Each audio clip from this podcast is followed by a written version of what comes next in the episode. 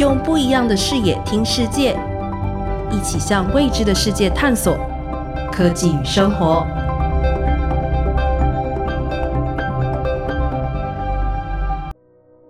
欢迎收听科技与生活单元。我是刘登凯，是美国太空总署加州理工学院所属喷射动力实验室系统工程部门助理经理，目前负责各项太空计划。今年的异常气候，在六月、七月。欧洲大陆的高温，夏天测量到摄氏四十二点四度高温，刷新一九四七年以来的记录。许多巴黎人都在巴黎铁塔的水池中戏水，有多人因为气温过高而死亡。近年来，由于温度过高而死亡的人数每年增加。今年一月份，美国中西部、芝加哥、明尼苏达等州的罕见超冷的冬天，冷到负的三十八度摄氏度。有人开玩笑地说。全球暖化到哪里去了？再看台湾近年来全台的大雨都是破纪录的大雨，以前的排水系统容量根本不够，要重新设计。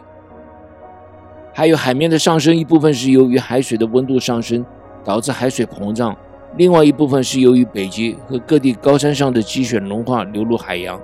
许多海岛正在消失当中，海边低洼居民也都在往内陆搬。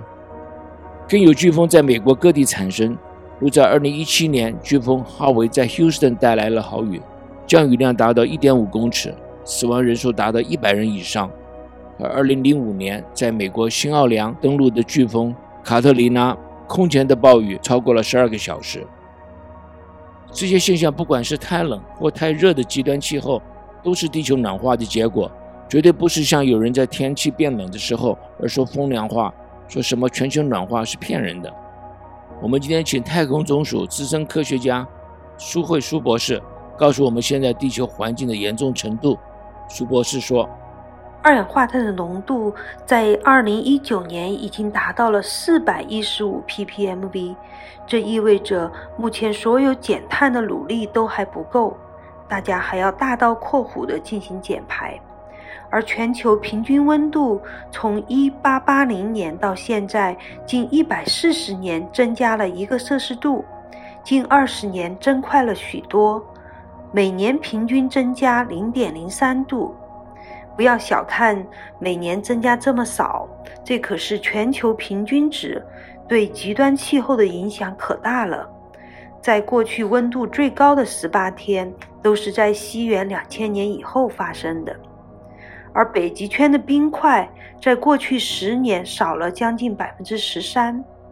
全球的海平面也在不断升高，在过去一百年，海平面增加了七英寸。谢谢苏博士，这些数字代表了一句话，就是现在我们活在极端气候当中，这将会是常态，应该是认清事实的时候。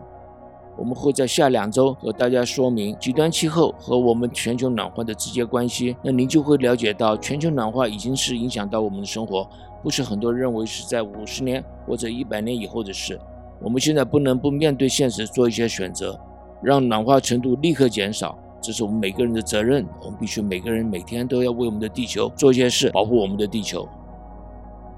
这一期我们说明了全球暖化已经影响了我们的生活，来的速度极快，再不行动，不等太阳风吹走了大气，我们可能就无法继续居住了。